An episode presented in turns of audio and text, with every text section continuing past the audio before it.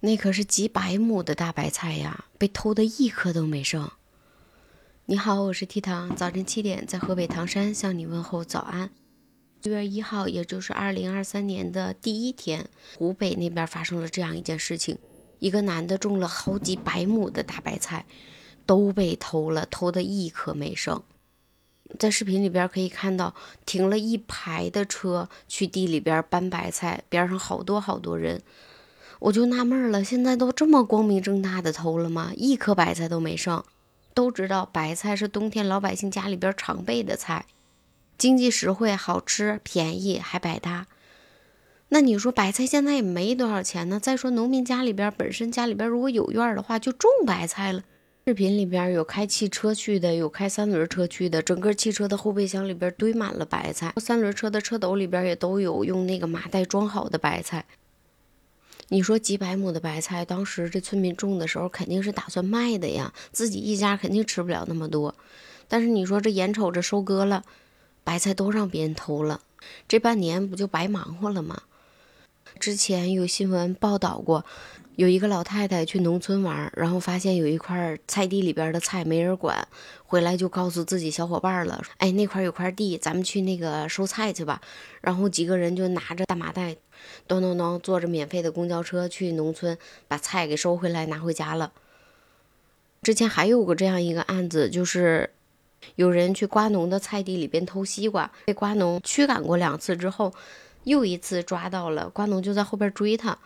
结果追的时候，那个偷瓜的跑跑跑跑摔了，骨折了还是怎么着，又给瓜农给告了。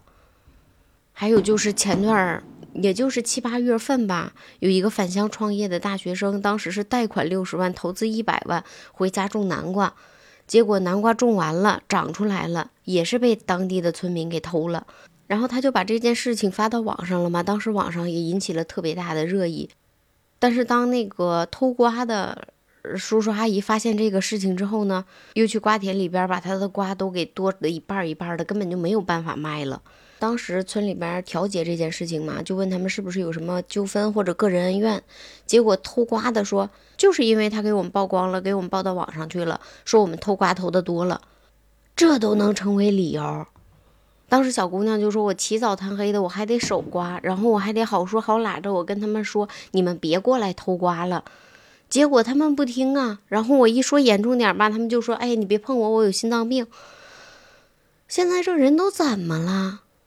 哦，对，还有一件事儿，就是昨天我在刷视频的时候看到一个去买熟食的，本来付账的时候应该是八十一，但是买家就给卖家扫过去了八块一，回来顺手在监控里边有一个特写嘛，然后还在那个摊主那边又拿顺走了两块熟食。我们吃不起，我们可以不吃，但是也不能偷啊！你看前两天网上偷苹果那个大姐，偷完苹果之后被果农给抓着了，抓着之后她报警了，回来警察一调查，她是过来偷苹果的。然后那女子说，当时我就想，如果逮着呢，我就说我过来买苹果的；如果没逮着呢，我就说我过来偷苹果的。咱们现在就再怎么穷，也比原来的生活好太多了，想吃什么都能买到。如果说实在想吃，然后我们买不多的话，我们可以少买。你像我们唐山这边现在白菜也就八毛钱一斤，我昨天还说呢，不行，以后就白菜顶着吧，还便宜。买了一大颗白菜才花了一块八，我不知道你那边白菜什么价格，但是我觉得白菜在大家老百姓的心中一直都是特别亲民的价格。但是你架不住积少成多呀，不能偷，想吃啥咱们买啥，实在不行的话咱们就别别呗。白菜，打个比方，就说白菜现在十块钱一斤，白菜贵，咱们不吃，咱们吃萝卜行不行？还有，你说之前创业那个大学生返乡是为了让农村的老百姓生活过得更好一点儿，这么一闹的话，以后谁敢再去那个村里边投资啊？我们都不希望自己的劳动成果被别人窃取掉，但是那些偷别人东西的人，是不是也可以换位想一下？比如我辛辛苦苦了半年，不容易等到。种的东西开花结果，可以看到钱了。然后这时候我去菜地里边，发现什么都没有了。当时如果是你的话，你会是什么样的心情呢？如果是我，我肯定难过死了。本来这一年钱就特别的不好挣，好不容易看到钱了，钱又飞了。我不是做法律的，我不知道这件事情如果被抓到的话，老人年龄特别大了，会对他有什么影响，或者会对他的子女有什么影响吗？他会不会被拘留？会不会被罚款？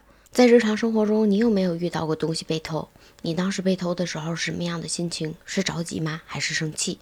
欢迎小伙伴们评论区里边留言，记得点赞、订阅、转发、评论。这里是热点糖叨叨，明天早晨我们七点不见不散，拜拜。